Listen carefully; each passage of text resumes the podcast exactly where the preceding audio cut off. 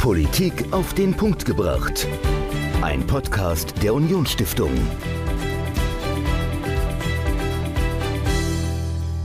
Hallo und herzlich willkommen zur neuesten Folge unseres Podcasts. Michael, du hast dich diese Woche mit zwei Dingen beschäftigt, die man nicht unbedingt in einen Topf werfen würde. Mit Politik auf der einen Seite und mit einer App, die vor allem Videos, in denen junge Leute tanzen, produziert. Mit TikTok. Wie passen Politik und TikTok zusammen, Michael? Ja, also äh, heute bei uns zu Gast ist Amelie Marie Weber. Sie ist Journalistin und Polit-Influencerin und sie nutzt TikTok oder mhm. betreut einen TikTok-Kanal eines Mediums und versucht dort politische Inhalte zu vermitteln. Und das finde ich hochspannend. Also es ist ja ein Netzwerk, wo man jetzt eher sagen würde, okay, das sind irgendwie so Musikvideos, wo ja, genau. junge Menschen nachtanzen oder was auch immer. Und eigentlich kann man darüber auch gut politische Inhalte transportieren, um sie mhm. einer jungen Zielgruppe auch schmackhaft zu machen. Ich bin gespannt, wie das funktionieren kann. Michael im Interview mit Amelie Marie Weber, Polit-Influencerin und ein Gespräch über TikTok. Viel Spaß. Ja, heute bei mir am Podcast Amelie Marie Weber. Hallo Amelie, herzlich willkommen. Hallo, vielen Dank für die Einladung. Amelie, kannst du dich einmal kurz vorstellen? Gerne. Ich bin Amelie Marie Weber. Ich bin gebürtige Pfälzerin. Ich komme aus Kaiserslautern, lebe und arbeite aber inzwischen in Berlin als Journalistin im Bereich Politik, aber auch Lifestyle und vor allen Dingen Social Media, also ganz viel auch im Online-Bereich. Ja, und dein Spezialgebiet, kann man so sagen, ist TikTok. Kannst du uns mal kurz erklären, was überhaupt TikTok ist? Klar, gerne. TikTok, wahrscheinlich hat es mittlerweile jeder mal gehört, ist eine Social-Media-Plattform im Endeffekt, die aber vor allen Dingen einen Fokus auf Kurzvideos setzt, also maximal 60 Sekunden normalerweise. Die ist noch recht jung, ist, glaube ich, erstmals im September 2016, damals noch unter dem Namen Musically erschienen, heißt aber jetzt eben seit August 2018 TikTok und ist vor allen Dingen bei einer sehr, sehr jungen Zielgruppe beliebt, also bei Menschen in so den Teenagerjahren vor allen Dingen. Und das macht sie eben sehr, sehr besonders. Wie muss man das vorstellen von der Nutzergruppe? Ist das jetzt auch was, was Leute über 30 nutzen oder kann man wirklich sagen, es ist jetzt was ganz, ganz Junges? Also Menschen, die irgendwie, ja, ich weiß nicht, so bis 25 oder wie siehst du das? Ja, Schon eher. Also eher zwischen 16 und 25, wobei die Zahl der Userinnen und User jenseits der 25 auch steigt, ganz klar. Insgesamt sind es wahnsinnig viele Menschen, also dafür, dass die App noch so jung ist. Äh, die wird mittlerweile weltweit über zwei Milliarden Mal runtergeladen, über 800 Millionen aktive Nutzerinnen und Nutzer und auch in Europa immerhin 100 Millionen und die eben hauptsächlich zwischen 16 und 25. Und was ich immer ganz interessant und spannend finde, ist, dass viele von denen nicht mal Instagram haben. Also fast 90 Prozent haben kein Twitter.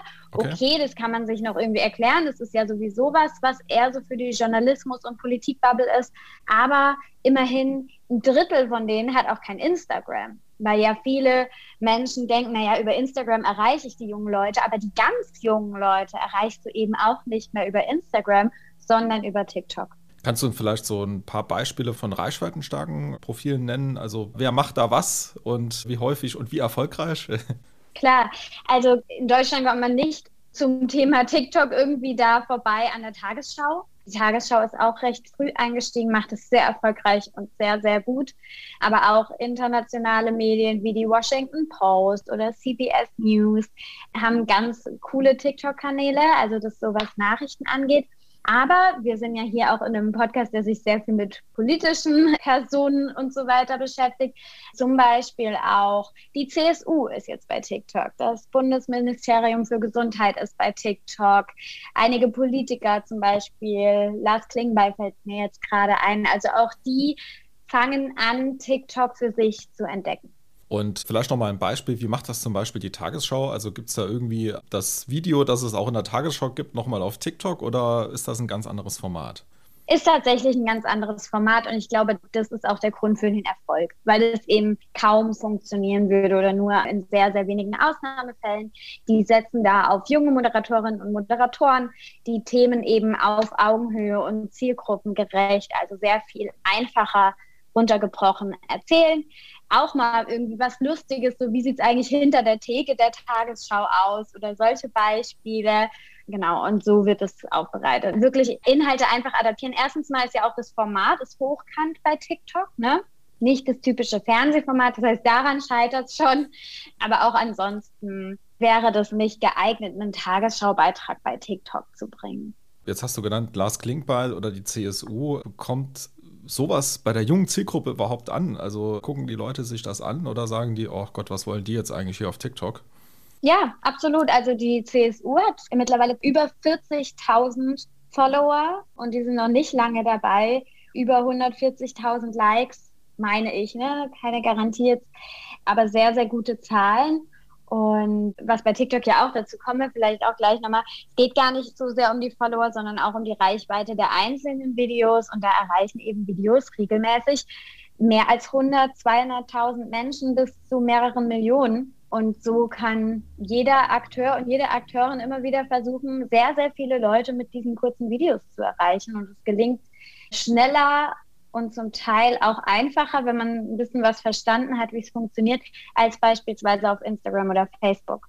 Vielleicht schauen wir uns das nochmal an, die Unterschiede. Also was ist jetzt so der größte Unterschied zum Beispiel zu Instagram oder Facebook? Also du hast schon gesagt, Inhalte spielen eine große Rolle. Also vielleicht kannst du das mhm. nochmal ein bisschen ausführen. Also erstens mal ist es natürlich sowieso so, dass es bei TikTok nur Videos gibt, während bei Instagram und Facebook ja auch Texte und Fotos. TikTok ist eine reine Videoplattform. Das ist mal der allergrößte Unterschied. Und der zweite große Unterschied und auch der Grund für den Erfolg ist letztlich der Algorithmus.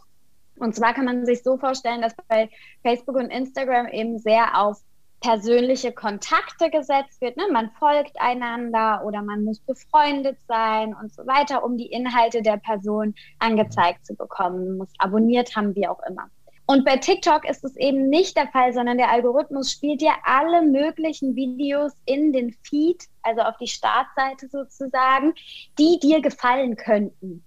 Und das berechnet der Algorithmus danach, was dir sonst so gefällt bei TikTok, wie lange du bei einzelnen Videos dranbleibst. Und wenn du eben immer bei politischen Videos länger dranbleibst, dir das immer ganz zu Ende anschaust, dann merkt der Algorithmus, okay, das scheint die Person zu interessieren und spielt dir Videos von anderen Usern, die auch solche Inhalte bieten, ein. Und deswegen geht es da halt viel mehr um Inhalte als um persönliche Beziehungen. Und das ist auch der Grund, warum dann eben Videos so viral gehen, also so wahnsinnige Reichweiten erreichen können, weil es eben nicht gestoppt wird durch die Anzahl der Follower, die du hast, sondern immer wieder an ganz, ganz viele Menschen gestreut wird. So würde ich es kurz und knackig möglichst erklären. Okay, also nochmal ein, ein ganz anderer Algorithmus und auch die Möglichkeit, mit guten Inhalten dann zu überzeugen auf der Plattform, wenn ich das so kurz zusammenfassen darf. Ganz genau, ganz genau. Jedes Mal wieder die Chance zu haben, ja, aufzusteigen irgendwie, während du ja bei Instagram wenn du da noch keine 100.000 Follower hast, ist es sehr unwahrscheinlich, 100.000 Likes zu kriegen, weil es sehen ja nur die Leute, also natürlich auch Leute, die dann zufällig auf deine Seite stoßen, aber grundsätzlich erstmal nur die Leute, die dir schon folgen. Und das macht das natürlich sehr viel beschwerlicher, als wenn du einfach die Chance hast, dadurch, dass der Inhalt gut ist, an viele Leute zu kommen. Das muss man vielleicht noch erklären. Also man kann sich das so vorstellen, man postet dann ein Video und die ersten fünf Leute sehen dieses Video und der Algorithmus merkt, oh, die Leute bleiben dran, die gucken sich das bis zum Schluss an. Das scheint ein gutes Video zu sein. Spielen es nochmal fünf. Die bleiben wieder dran, die gehen auf deine Seite, die liken es, wie auch immer. Und je mehr die Leute dranbleiben, desto mehr anderen Leuten wird es ausgespielt. So kann man sich das grob vorstellen. Und Jetzt. deswegen überzeugen eben gute Inhalte und können sehr erfolgreich und viel gesehen werden. Jetzt gucken wir uns mal ein Beispiel an. Also ein Politiker oder eine Politikerin würde jetzt sagen, ich möchte gerne auf TikTok aktiv werden. Was wären da hm. aus deiner Sicht erfolgreiche Schritte, die man am Anfang gehen sollte? Also ich würde sagen, erstmal die App runterladen, Profil einrichten und sich das alles ganz genau anschauen. Also anders habe ich auch nicht begonnen mich einfach auf die App einzulassen. Und dazu muss man sagen, ich bin jetzt 25, das ist auch nicht alt, aber immer noch durchschnittlich zehn Jahre älter als die typischen TikTok-Userinnen und User. Und das merke ich auch. Also auch ich finde manche Trends irgendwie so ein bisschen so, ach, die Jugend von heute mäßig, ja. Aber da muss man quasi drüber gehen und sagen, nee, ich gucke mir das trotzdem an, ich lasse mich trotzdem drauf ein, ich möchte das verstehen. Das kostet Zeit und man muss das sich einfach, ja, in Ruhe anschauen, um es zu verstehen. Weil wenn man diesen, diese ganze Sache so überhaupt nicht versteht, dann lässt auch der Erfolg wahrscheinlich auf sich warten. Ja, also wie eben schon gesagt, deine Frage war ja super. TikTok-Videos von der Tagesschau, einfach einen Tagesschau-Beitrag rein. Wenn man sich ein bisschen mit TikTok befasst hat, merkt man, okay, das kann eigentlich nicht funktionieren. Ich muss was anderes machen. Und was, das lernt man eben, indem man schaut, was die anderen auf dieser Plattform machen. Und dann muss ich mir eben überlegen, wie viele Ressourcen habe ich? Habe ich junge Mitarbeiterinnen und Mitarbeiter zum Beispiel? oder im Bekanntenkreis oder wie auch immer, die mir da helfen können? Oder bin ich selbst einfach so TikTok-affin dann und eingestiegen ins Thema, dass ich einfach sage, okay, ich widme mich dem jetzt. Man muss sich aber direkt klar machen, dass es eine sehr zeitaufwendige Plattform ist. Ein Post bei Instagram oder eine Story sind schon genug Arbeit, auch das weiß ich. Ja, ich bin auch viel bei Instagram. Aber ein TikTok-Video ist in der Regel noch mal viel mehr Arbeit. Überhaupt Videos zu produzieren mhm. ist einfach viel Arbeit und auch dessen muss man sich bewusst sein. So, und dann würde ich aber einfach anfangen. Was ist das Schlimmste, was passieren kann? Das Video sieht niemand. Ja, okay. Also wenn das Video schlecht ist, habe ich ja eben beschrieben, dann wird es eben niemandem ausgespielt. Aber das ist auch schon das Schlimmste, was passieren kann am Ende, ja. Deswegen einfach ausprobieren. Und auch ich, wenn ich mir jetzt die Videos anschaue, die ich vor einem Jahr in meinen Anfängen so produziert habe, dann denke ich mir auch, uiuiui. Aber man wird eben stetig besser und lernt es. Und von daher würde ich sagen, sich da ein Bild verschaffen, sich das angucken und dann aber auch starten. Denn das ist ja auch, muss man auch sagen, die Plattform ist wie gesagt noch recht jung. Seit einem Jahr, gerade so seit Beginn der Corona-Pandemie, erlebt sie einen enormen Aufschwung nochmal. Wer aber jetzt noch dabei ist, kriegt noch so ein bisschen was von diesem Schwung mit. Ich würde sagen, in einigen Monaten wird es schon viel schwieriger, weil einfach die Konkurrenz größer ist, weil die Sättigung irgendwann ja auch eintritt sage immer, bei Instagram war es vor fünf Jahren auch noch deutlich leichter, Follower zu generieren. Und genauso wird es bei TikTok auch sein. Deswegen würde ich auch nicht zu lange zögern, sondern jetzt wirklich dann starten. Okay, also noch eine gute Gelegenheit, um auch Reichweiten zu erzielen als Politikerin, als Politiker. Mhm. Wenn man natürlich auch ein gutes Konzept hat und wenn man auch Zeit dafür einplant. Unbedingt. Wie erklärst du dir denn eigentlich so die Begeisterung von den jungen Menschen für dieses Netzwerk? Also du hast gesagt, Videoinhalte, Hochformat, kurz. Warum kommt das bei den jungen Menschen so gut an? Also erstens mal passt total zu den Nutzungsgewohnheiten der Generation Z, also genau dieser Altersgruppe. Die konsumieren wahnsinnig gerne Videoinhalte, die konsumieren die wahnsinnig gerne on the go, also auf dem Smartphone so nebenbei. Die teilen wahnsinnig gerne auch lustige Inhalte mit ihren Freundinnen und Freunden. Und das passt natürlich total gut zu TikTok. Das ist mal das eine. Und dann, dieser Algorithmus macht süchtig. Also die allermeisten, die damit anfangen, bleiben daran kleben, weil er eben so genau auf deine Gewohnheiten, deine Vorlieben und so weiter ausgerichtet ist, werden dir sehr schnell Videos angezeigt, die dich einfach ansprechen. Es treiben sich da so viele wahnsinnig kreative Menschen rum, dass du so also am Anfang, ich habe mich selbst so ein bisschen gesträubt gegen dieses Netzwerk und als ich mich dann darauf eingelassen habe, habe ich mich ständig erwischt, wie ich lachend vor diesem Bildschirm sitze, weil es so amüsant ist und irgendwie so dich einfach catcht durch diesen Algorithmus. Und als Nutzerin und Nutzer macht er auch süchtig, weil natürlich dieses, wenn du zugucken kannst, wie die Likes oder die Views in die Höhe gehen, ganz klar, das weiß man ja auch aus der Medienforschung und so weiter, das macht süchtig. Dieses schnell Reichweite erzielen. Von daher kommen da einige Dinge zusammen, die für diesen wahnsinnigen Erfolg dieser App führen zu. Genau, wir wollten aber noch darüber sprechen, was du auf TikTok machst. Erzähl uns mal kurz was. Ja, gerne. Also ich arbeite für die Funke Mediengruppe, für die Funke Zentralredaktion. Ich spreche jetzt heute hier als Privatperson Amelie Weber, aber ich berichte natürlich trotzdem über meinen Job gerne. Dort leite ich den TikTok-Kanal Du hast die Wahl, heißt der. Und da versuche ich als Moderatorin dieses Kanals gerade dieser jungen Zielgruppe eben politische Inhalte näher zu bringen, ihre Fragen zu beantworten, was Erstwählerinnen und Erstwähler interessiert. Das ist sowas wie, was ist die 5%-Hürde? Was sind Erst- und Zweitstimme? Aber auch, wofür steht eigentlich die SPD? Also lauter solche Erklärvideos. Diese komplexen Themen ja zum Teil möglichst einfach runtergebrochen. TikTok-Videos dauern in der Regel maximal 60 Sekunden. Das heißt, man muss da echt auf den Punkt kommen, aber das ist eben so die Herausforderung, der ich mich da stelle. Und das ist ein offizieller Account zur Initiative Lernen mit TikTok. Also TikTok fördert Lerninhalte und wir sind da als Medienhaus eben Partner. und ich interviewe die Spitzenkandidaten, zeige irgendwie die Hintergründe auch des politischen Berlins. Ich war jetzt gerade diese Woche in der Bundespressekonferenz und habe da TikTok-Videos gedreht. Ja, wie geht es davor im Bundespresseamt? Genau, nächste Woche kommt dann der erste Kanzlerkandidat. Also versuche so eine schöne Abwechslung und so eben natürlich für Politik zu begeistern und Fragen zu beantworten, die diese jungen Leute haben. Ja, lass uns vielleicht aber noch einen Punkt ansprechen. Und zwar, es gibt ja auch Kritik an der App. Also es steckt ja ein chinesisches Unternehmen hinter der App, die das Ganze betreiben. Wie siehst du das? Also ist das ein Kritikpunkt, den man ernst nehmen sollte? Oder sagst du, okay, eigentlich ist es mir egal, ob es jetzt ein amerikanisches, chinesisches oder deutsches Unternehmen ist? Also genau, das Unternehmen heißt ByteDance, dem diese Plattform gehört. Und da gibt es immer wieder Bedenken hinsichtlich Datenschutz, Jugendschutz, Spionage und natürlich auch Zensur, was ja, wenn es um die chinesische Regierung geht, meistens der Fall ist. Und ich finde das immer ernst zu nehmen. Ich finde China sowieso ernst zu nehmen, wenn es um solche Themen geht und dass man das nicht klein oder schön reden sollte. Ich glaube aber ehrlich gesagt auch, dass der Datenschutz bei Facebook und Co.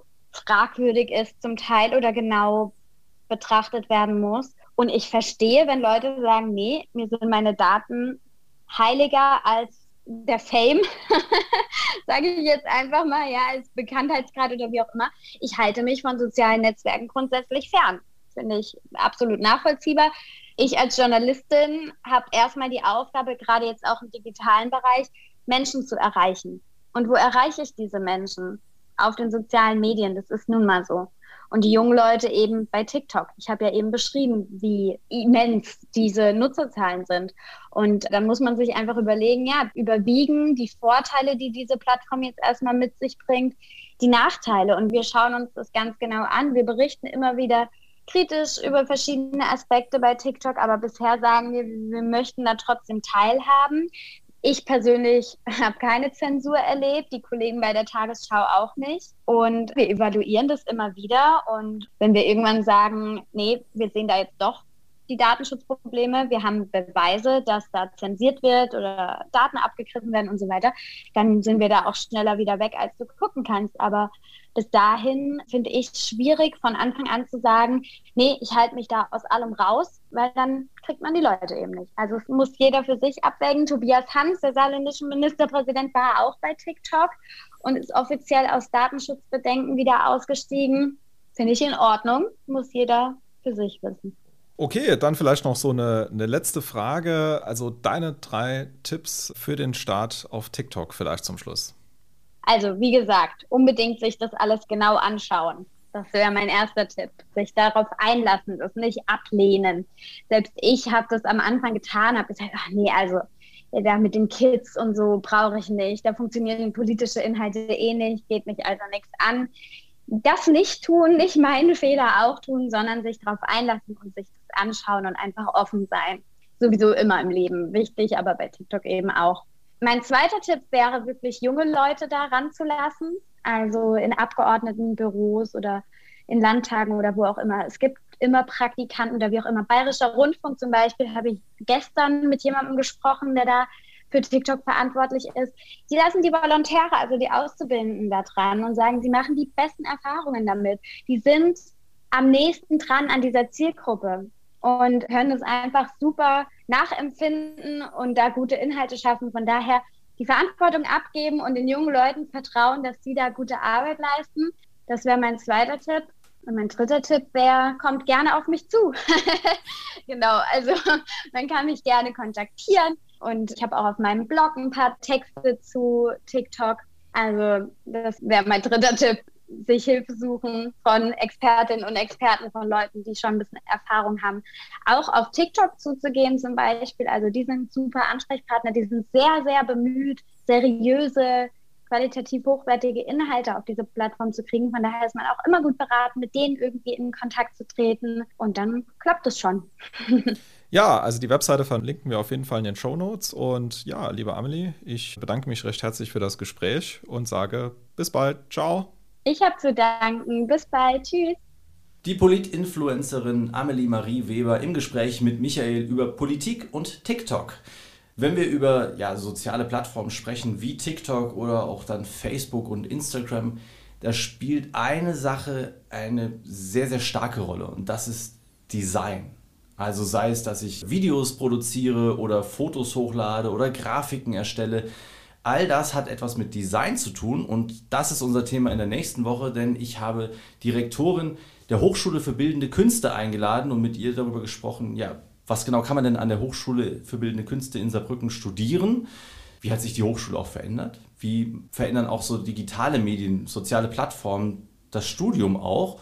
Und wo geht's hin in Zukunft? Das also nächste Woche bei uns in Politik auf den Punkt gebracht. Und um die Zeit bis nächste Woche zu überbrücken, könntet ihr in einen von unseren anderen Podcasts reinhören. Hört doch zum Beispiel mal in politische Seiten rein. Das ist ein Podcast von zwei studentischen Mitarbeitern bei uns. Sophia und Tim, die lesen Monat für Monat ein politisches Buch, eine Biografie eines Politikers, ein politisches Sachbuch lesen das, unterhalten sich darüber, wie sie das jeweils fanden, was sie gut fanden, was sie schlecht fanden und sprechen auch mit den jeweiligen Autorinnen und Autoren darüber. Hört unbedingt mal rein. Politische Seiten findet ihr überall da, wo es Podcasts gibt. Und dann hören wir uns nächste Woche auf dem Kanal wieder. Bis dahin. Ciao. Politik auf den Punkt gebracht. Ein Podcast der Unionsstiftung.